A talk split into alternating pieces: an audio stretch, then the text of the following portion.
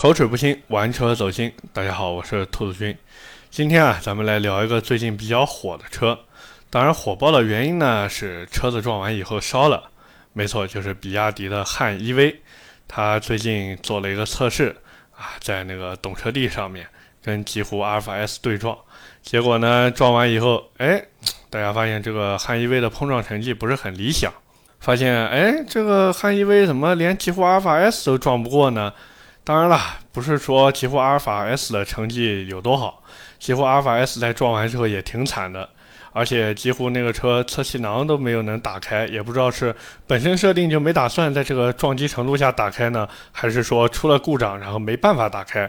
我相信很多关注这件事情的朋友已经吃瓜吃到饱了，所以呢，今天咱们就不聊这个事情的一个概述，咱们就直接切入正题。我们先来聊一聊第一个问题，就是很多人关心的。这个比亚迪汉 EV 为什么会烧起来？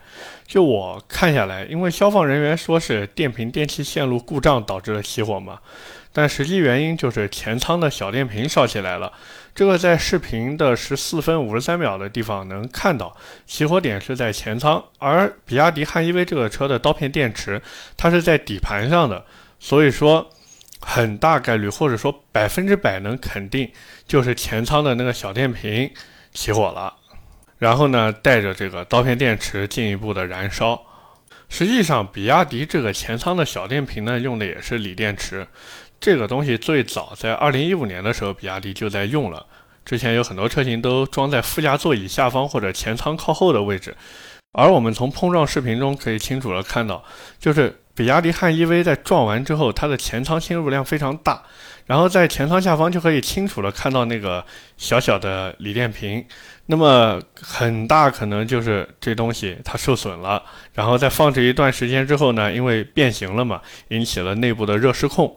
那么虽然刀片电池我们知道它经历过针刺试验，但是并不能代表说刀片电池就是绝对安全的，因为刀片电池的本质它还是磷酸铁锂电池。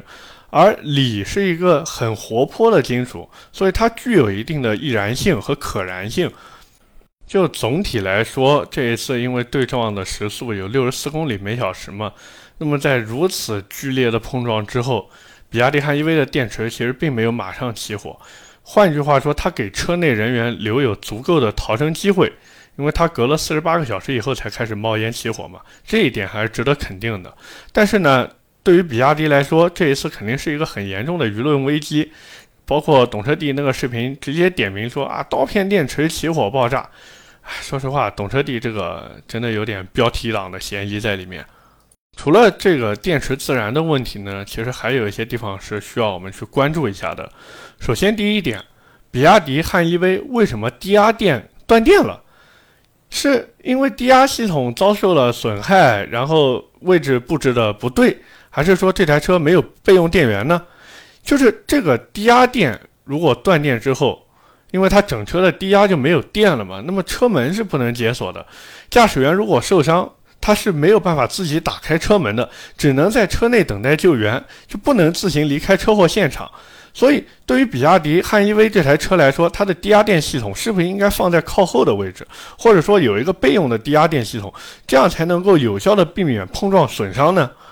再一个，比亚迪汉 EV 这一次撞完以后，它的驾驶员那一侧的车门非常难打开，即使解锁了还是很难打开。那么换句话说，假如驾驶员受伤之后，大概率就是伤的比较严重的情况下，他是没有力气打开车门的。那他怎么逃生呢？难道说就一直待在车子里面等吗？当然了，我们现在在国内这个救援速度还是很快的，这一点怎么说呢？见仁见智吧。再一个呢，就是很多人说啊，这次比亚迪汉 EV 撞完之后它脱焊了，我还特地查了一下关于这个焊接相关的资料啊，就是比亚迪汉 EV 用的工艺叫做熔焊，说的再具体一点呢，叫做点焊。而当用点焊这个方法来焊接的时候呢，一般只是为了去连接两块母材。也就是比方说钢板啊或者什么的，那么焊接标准里面规定呢是点焊只需要目视不开裂不烧穿不错边就合格，也就你用眼睛看就行了，不需要说拿什么仪器啊或者什么精密的一些检测设备去测试。那么如果此处需要保证焊接强度的话呢，就必须采用连续焊接，而不是点焊。但是所谓的焊接强度必须大于母材这个说法呢，是严重错误的。熔焊标准里面规定是，无论是不填丝焊接还是填丝打磨后焊接，焊接后的焊缝强度只要达到母材最低强度的百分之八十五就是合格的。所以。按照这个焊接理论去看比亚迪汉 EV 撞完之后这个情况，尤其是那个照片，其实焊接质量还是可以的，并不是说脱焊。实际情况其实挺惨的，它是直接撕裂了母材。简单来说呢，就是两块母材，也就是钢板嘛或铁板子，对吧？连在一起，它强行给扯开了，硬撕下来一块。所以问题就出在这里。而且加上比亚迪汉 EV 的车身框架直接干到撕裂变形了，以至于它的焊接属于没毛病。但是这车身框架变形真的，我想知道谁能来解释一下呢？为什么会这样呢？是不是真的强度不足呢？反正我觉得是的。而且按照理论上，谁重谁就能撞得更好的说法，比亚迪汉 EV 可是比极狐阿尔法 S 重了很多呀。那为什么没有撞过它呢？就是因为重心比较高吗？我是不接受这种说法的，但是不管怎么说呢，按照懂车帝那种说法，什么脱焊，哎，真的是胡说八道了，太没有专业度了。但是更没有专业度的呢，就是比亚迪的公关。哎呀，这一次真的是标标准准的业余的人抢了专业的话筒，最后公关翻车。比亚迪汉，我们都知道，现在它正是一个冲销量的时候，所以我很能体会到这个比亚迪的公关部门啊，心里面有多么紧张。但是发声明这么快，就根本没有仔细核查问题的原因，甚至我都怀疑他们的专业工程师是否已经到位都还不一定。这个时间发了声明，更要注意真实性。结果呢，发了这个声明说了个什么？就以至于我看到这个声明的时候，我都在想，比亚迪是不是集团领导发现这个视频以后。啊，然后给研发看两眼，然后拍着脑门想了几个可能性，然后公关挑了两个能够甩锅的就发出去了。这种操作就真的非常迷，各位知道吗？尤其是那个冷却液那个事情，哎呀，天天在那边扯颜色，我都不知道这颜色有什么好扯的。你这东西不管什么颜色，你都得不导电吧？所以这简直就是哎，标标准准的外行人行为。但是不管怎么说呢，我是一直觉得这个实验本身以及后续引发这些讨论，其实真的没什么太大必要。全新平台的整车开发是一个特别特别复杂的工业设计，而且这个过程是要几百个甚至上千号工程师以年为单位来进行的。那么除了整车性能以外，还有车辆的造型啊，然后造车的成本啊，还有质量的可控性啊，很多很多环节需要去进行考量。即便我们单说整车性能这么一个小项，它里面就包含了有一千多项的指标，而至于碰撞性能，可能也只是其中几十项指标，可能连大几十项都没有，一般都是四五十项。而涉及到这一次碰撞事件。那可能也就是不到一项的性能，就对于整车这么一个复杂的系统，对任何一个相关性能进行让步，一定是经过了严格的评审和考量的。对于任何一个性能的让步，也都是正常的。这些都是那些专业的工程师进行了大量的预判、CAE 和计算之后，用单一性能评价一个车就很不公平，你们知道吗？换句话说，懂车帝就是整活。因为用它是用一个大家最能看得懂的方式来去评判一个车的好坏，就好像说哪个车撞得更厉害，那这个车就好。那我就想问一下，你既然那么看重碰撞试验，对吧？那有干嘛不买台装甲车回来呢？所以归根结底，我一直觉得，就懂车帝每次做这个碰撞实验，看个乐呵就好了，真的不要太在意。你每天开车在路上的时候，是我们是需要为未知的危险去进行考量，但是。我们更要相信这台车在标准测试下的一个成绩表现，而不是说啊，他拿两个车子进行对撞之后，这个撞不过那个，然后那个就比这个好，不是这样的呀。那我换一个说法，我假设拿一台比亚迪汉 EV，然后去撞一台，比方说路虎的大揽胜，或者甚至我去撞奔驰大 G，我相信成绩最后肯定会更惨，或者说跟现在一样惨。那你说那两台车真的就稳定性那么强吗？那我还说 SUV 车身那么高，过弯，尤其是高速过弯的时候，容易侧翻呢。总而言之，我是觉得这次碰撞事件，大家当个乐呵看一看就好了，没事吃吃瓜。但是比亚迪那个公关真的，我真的太无语了。哎呀，我聊到现在，我都还在心里面想着比亚迪那个公关，真的是用心做电池，然后用手做车子，用脚趾的指甲盖去做公关，太让人无语了。那么言归正传啊，我在比亚迪汉 EV 这次对撞事件之后呢，也是去了一趟比亚迪的 4S 店，跟他们的销售聊了一下。我在网上看到有好多人说：“哎呀，比亚迪汉 EV 碰撞事件之后降价两万，情况真的是这样吗？”不是的，实际上除了之前三个版本之外呢，比亚迪汉 EV 现在新增了一个二十点九八万的叫标准续航版豪华型，那也就是出了一个新车型嘛。网上很多人说什么碰撞之后降价两万，那就是哗众取宠，为了流量嘛。比亚迪就是新增了一个更低的配置，用来拉低准入门槛。而这个新增的二十点九八万元的配置呢，哎，很有意思。它的内部配置和二十二点九八万的现在的最低配的版本里面的配置一模一样，主要区别就是 NEDC 续航不同。这个最低配的版本就二十点九八万的版本呢，比之前二十二点九八万的超长续航豪华型续航少了九十九公里。但是呢，你如果想现在去买这个二十点九八万的版本呢，不好意思，要订。订车的话呢，大概九月份可以交付。目前在南京这边 4S 店里面呢，有一些二十二点九八万的那个现车，颜色主要就是白色和灰色，其他配置像二十五万多的和二十七万多那个顶配，订车时间大概在一个月左右就能交付了。那么现在卖的最好呢，也是二十五万五千八的那个超长续航尊贵型。如果想要快点提车呢，颜色就选黑色或者灰色，因为其他颜色等车时间真的不确定，尤其是那个红色的，都不知道什么时候能有车。我还特地问了一下销售，我说这次碰撞事件有没有对销量产生影响？销量说哪有影响啊？现在自己手头的一些订单都下单了一个多月了，到今天都没发货，而且还不断有新的订单过来，他都愁死了，都不知道该怎么卖。所以这个就让我感觉很有意思。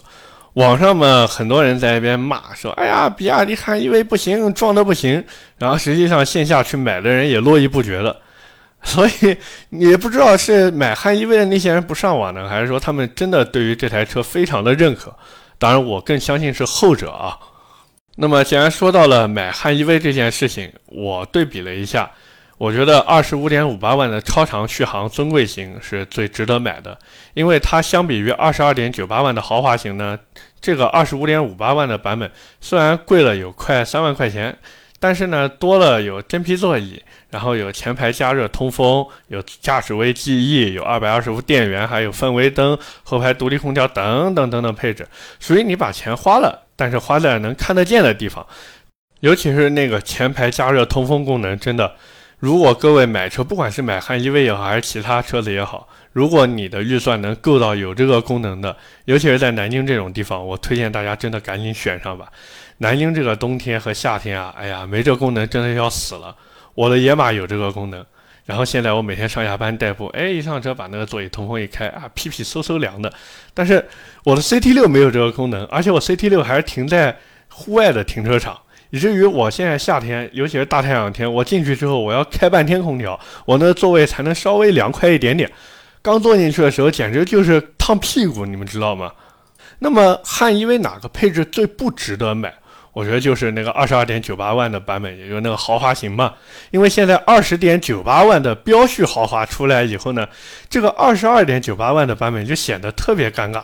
虽然 NEDC 续航多了九十九公里，但是我们知道 NEDC 续航在实际表现中它是要打个折的，并且二十点九八万的版本和二十二点九八万的版本差了两万块，内部配置又一模一样。那你在日常使用的时候，尤其是城市内日常代步的时候，这个九十九公里 NEDC 续航有什么差距呢？你都没有什么感知，对吧？无非就是每天回家充个电。那你买那个二十二点九八万的，每天回家就不充电了吗？还是要充电呀，对吧？那么现在比亚迪或者说比亚迪 4S 店为了卖车呢，它虽然在车价上没有任何的优惠。不过你现在去买呢，可以在其他方面进行一个费用减免，比方说上牌费可以给你从两千块钱减到五百块钱。你要做贷款呢，可以把你的手续费从三千减到一千块钱。同时呢，他还可以送你那个四千九百九十九块钱的智享升级包。实际上，换句话说，就是给你车价便宜五千块嘛。再一个呢，比亚迪的官方出了一个三年零利息的贷款服务，最多可以贷到车价的百分之五十，然后还有一个五年超长贷，那个利息要二点四九，最低可以首付百分之十五来购车。同时呢，比亚迪官方还给了什么三年终身保修啊、免费安装充电桩等服务，反正在官网都能看到。再一个呢，就是现在你去买汉 EV，基本上都会送三年六次免费保养。哪怕你后期自己掏钱去做保养，也就是一个基础保养嘛，费用一百三十块钱，主要就是 VDS 扫描和程序更新，然后高压元器件的检查，然后各类油液位检查，动力电池包以及底盘的检查。说白了就是你给个检查费，他帮你看看哪边有问题。不过呢，有一点需要注意的，就是空调滤芯每一次需要自己花钱去换的。原厂的空调滤芯加上工时费一起，大概八十块钱，反正跟外面价格差不多。4S 店呢建议半年换一次，实际上如果不脏的话呢，一年换一次就可以了。至于还有什么大保养，哎，电动车有什么大保养嘛，对吧？就检查检查，没问题就继续开嘛。然后滤芯哪边脏了就换一个就可以了。那么买汉 EV 需要注意哪些地方？我也是列了几点出来。第一个呢，就是电池衰减。那么作为一台电动车，动力电池随着时间的推移不断衰减，是一个很正常的现象，就跟我们手机电池一样，用久了也会衰减。而我们都知道，汉 EV 用的是磷酸铁锂电池，那么这个电池，尤其是在北方的冬天，它衰减会比较厉害。虽然说比亚迪官方给出了三电终身质保的承诺，但是作为消费者而言呢，这种对于未来的不确定性，确实需要我们好好的思考一下。对吧？他现在跟你说三点终身质保，万一以后变了怎么办？谁都不知道。那么第二个注意点呢，就是保值率。以目前电动车在二手车市场里面的保值率来看啊，大多数电动车的保值率确实有点惨。主要因为很多厂家给出的质保政策，它只有首任车主可以享有。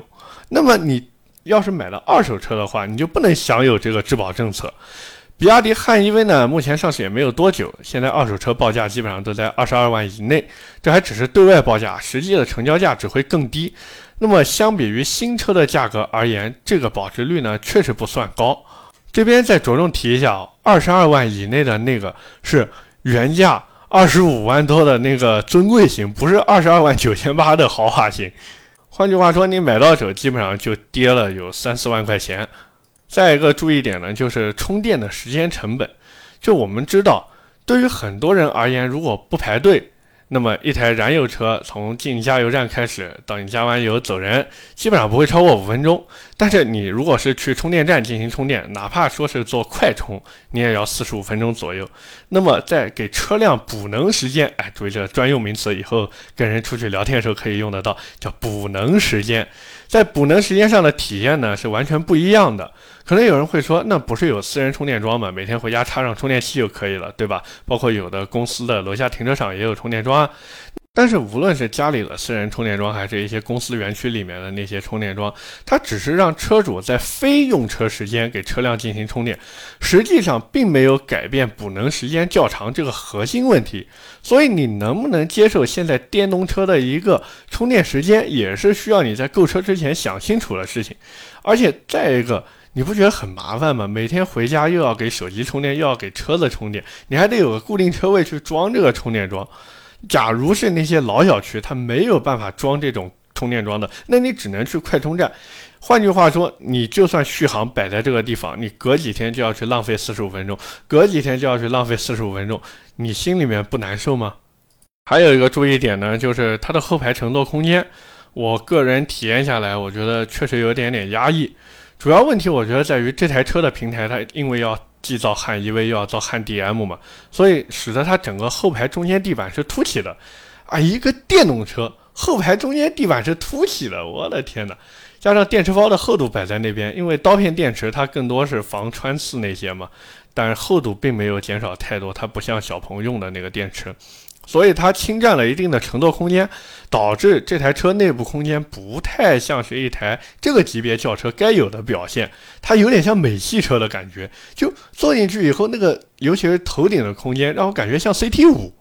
最后呢，就是很多人说的，比亚迪汉 EV 用了它祖传的筷子悬架，脱胎于丰田的老凯美瑞嘛。这个东西呢，我有点不置可否。不过汉 EV 尤其是顶配那个直线确实快。但弯道表现呢，确实有点拉，没办法。如果你只是说为了买这台车，平常带带步啊、上下班啊、出去逛逛街什么，你不在乎所谓的操控，那没什么问题。但是你如果说比较在意操控性，又要动力又要操控，那汉 EV 这台车真的很难去满足你。综合来说呢，我是觉得比亚迪汉 EV 的整体产品力在这个价位里面还是比较强的。想要家用呢，有普通版车型可以选；想要性能呢，也有百公里加速三点九秒的那个四驱高性能版可以去买。不过，如果想入手这台车的朋友呢，我建议各位可以再等一等。一方面呢，是因为现在芯片短缺嘛，那么比亚迪汉 EV 作为一台电动车，它的这个芯片用量还是非常大的。再一个呢，出了这个事情之后呢，厂家估计也会进行一些修复调整。但是不管怎么修复调整，都是需要时间的，并且它作为一个结构性问题，不是说一时半会儿就能解决的。如果你真的能等的话，那么我觉得可以等一等汉 EV 的中期改款，毕竟这车上市到现在也有两年了。那么你要想现在去买呢，我也拦不住。反正怎么说呢，这台车还是挺值得去买的。再怎么样，它就哪怕撞成这个样子，也比当时断 A 柱的帕萨特要好，对不对？所以不要太操心这个问题。想一想，再怎么说，比亚迪也是国产车，它不会像合资车，尤其是丰田啊、大众啊、本田啊这些车，给你动不动来个减配，更不会像雷克萨斯那种打着那种进口的旗号，然后给你卖着国产的东西，甚至卖着连国产都不如的东西。我说的就是 ES 二百那种垃圾车。哎呀，真的是。雄心勃勃，垃圾一坨。最后聊一个，我最近在网上看这个相关信息的时候，发现有的人说比亚迪汉 EV 还不如特斯拉 Model 3呢。哎呀，这我就得说两句了。说实话，无论我身边现在谁想买特斯拉，只要我知道了，我第一时间就是去阻拦他。就我也不跟他多废话，我就跟他说一句：你知道什么叫三过家门而不入吗？只因车子刹不住，懂了吧？那么作为一个普通消费者，我们也聊一下这个特斯拉这个事儿。我是可以相信刹车失灵是偶发性故障，但是我更相信一件事，那就是假如这种类似刹车失灵或者车辆失控的事情发生在我身上，那么对于我自己而言就是百分之百的中招。如果撞得不严重，那也就是保险公司过来，然后承担一下修车费用，对吧？我无非就是这段时间换别的车开，或者乘坐公共交通出行。再不行，我骑电瓶车也可以。现在还有共享单车。但是，一旦碰撞严重，尤其是高速状态下发生碰撞，就因为这个车辆失控或者刹车失灵碰撞，怎么办？那以后各位可能就再也听不到我的音频了呀。换句话说，这种偶发性故障或者随机性故障，对于一台车或者一个品牌而言，只是一个百分比的数字；但是对于遭遇到这种事情的消费者，那就是百分之百的遭受损失，甚至连命都没了。而且特斯拉最让我恶心的地方在哪边？就是在于出了事情之后，他们第一个想到的不是去解决问题，而是去解决提出问题的人。看看上海车展上被抬走的女车主，我们且不论这个女车主的真实目的到底是什么，我也不想去猜人家到底是怎么想的。我就想问特斯拉一句话：在你特斯拉的老家，也就是大洋彼岸的美国，你敢不敢在车展上这样对待你的消费者？包括这次出面表态的特斯拉副总裁陶玲，这个所谓的女强人，在那冠冕堂皇地说着特斯拉绝不妥协，这不禁让我想到一个故事。有一天啊，一只狗问上帝说：“我每天都有人喂我骨头，还管着我的吃喝拉撒，但为什么还是有很多人想要继续投胎变成人呢？”上帝就告诉这只狗：“你别看他们都披着人的皮囊，实际上他们当中很多一部分都连狗都不如。” OK，那么今天关于比亚迪汉 EV 咱们就聊这么多啊。汉 EV 说实话，我开了好几次了，确。是很不错，真的确实很不错，对得起它的价格。包括像国内造的那些小鹏 P7 啊，包括这次对撞了极狐阿尔法 S，包括马上未来要出的 ET7 这些电动轿车，还有极氪零零一这些车子，其实单说产品力来说都是很不错的。换句话说，我真的切身的感受到了什么叫做弯道超车。我之前在特斯拉没有出事的那个时候，我还觉得，哎，特斯拉这个电动车确实很不错。但是特斯拉出事之后，真的我。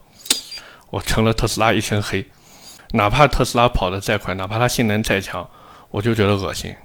哪怕哪一天特斯拉卖十万块钱，我该骂照样骂，因为我实在无法理解，就是老老实实的、认认认真真、用心去造电动车的厂家，最后就因为所谓的品牌力，所谓的特斯拉是一个进口品牌，然后就拼不过它，凭什么呀？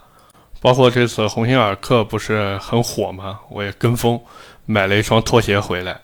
哎呀，真的，那六十九块钱花的让我觉得物有所值。我之前花了快三百块钱买了一双耐克的拖鞋，我现在已经把那双拖鞋给扔掉，那什么垃圾玩意儿！我觉得自己当时就是个傻叉。OK，闲话也不多说了，下面是我们的留言互动环节。上一期节目啊，我们聊了吉利的星越 L，第一条留言是来自我们老朋友听 EM 六，他说。我买了内饰惊喜的会员卡，因为我车子就是经常拉货的，五百块钱八次，结果四年了还有四次没用，洗车一次两个小时，真心等不起，也没空去。哎呀，兄弟，我就想问一下，你在哪儿办的卡那么便宜，五百块钱八次？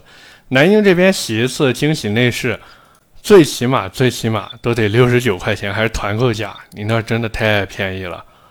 还有一条留言来自一堆六，后面跟个 B，他说：“兔子哥聊聊特斯拉吧。”你看，今天这期音频的结束聊了，我的态度也很鲜明，对吧？特斯拉造再好，我也觉得它是个垃圾。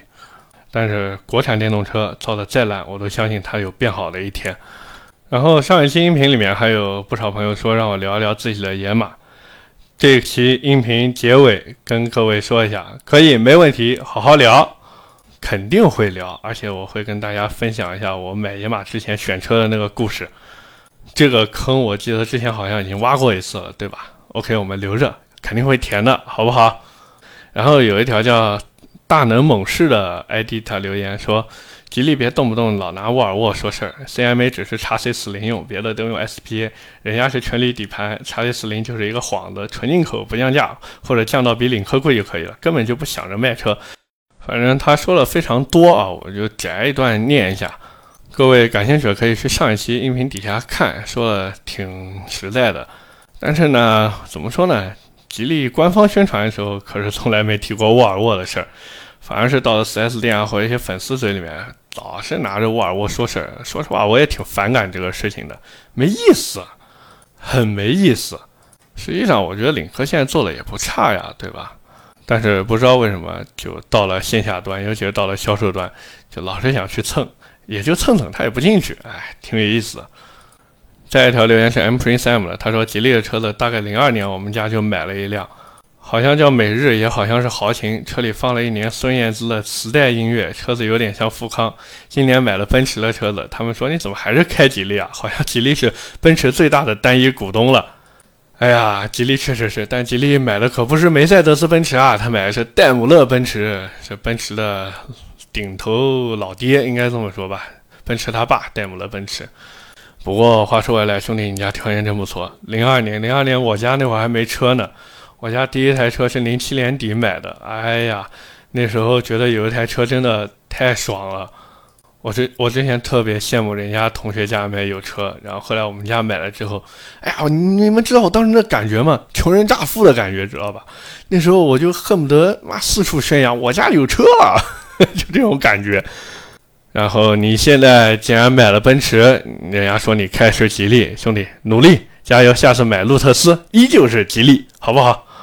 然后晕晕乎乎的云粉丝说，十五万的车，九十五号油，百公里十个油，算一算不如咬咬牙买个 CRV，九十二号还省油，保值率应该也好一点，应该可以这么算吧？兄弟，理论上是这样，前提是你愿意拿顶配的钱去买个低配或者次低配的 CRV。你内部配置享受的不一样啊，对吧？一个让你先花钱，一个让你后花钱，反正就看你自己怎么想了。我是支持后花钱的，因为你后面花的钱嘛，总归是心里面感觉不是那么明显。但是你先花钱，你就会老惦记着自己花了多少钱买这台车。再一个延伸寸木易啊，谢阳老板，谢老板啊。他说：“十个油的油耗能要油耗吗？跟不要钱一样。”来自福特六缸机头车主的留言：“你什么福特啊？你林肯六缸大陆，你好意思说你是福特？真的是，我那个才叫福特，我那个车窗玻璃都有福特 logo 呢。你也最多就是配件上有个福特的钢印，好不好？不要这么谦虚了，太低调了。”最后一条留言是：“如果能发生奇迹的话，他说开始我就在想。”是不是三刀说到兔子？果然，你们是不是共事很段时间了？应该很长一段时间是吧？语气很相似，还有一些共同的口头禅。呃，确实是，就是三刀说到兔子，就是我，就是我，正是在下。呃，我们确实共事很久了。怎么说呢？做音频也多多少少受到了三刀的影响，他是我做音频路上的可以说启蒙老师了。既然认出我来了，那记得点点订阅，好不好？最后呢，各位如果想听什么内容或者什么车，也可以在下方进行留言，点赞、评论、转发是对主播最大的支持。我的节目会在每周二和每周四更新。如果你觉得我聊的还行，可以点击订阅专辑，一定要点订阅哦！真的，现在粉丝量真的还是有点少啊，各位跟播放量完全不在一个档次上面啊。呃，那么你订阅之后呢，会在第一时间收到节目更新的提示。我们下期接着聊，拜拜。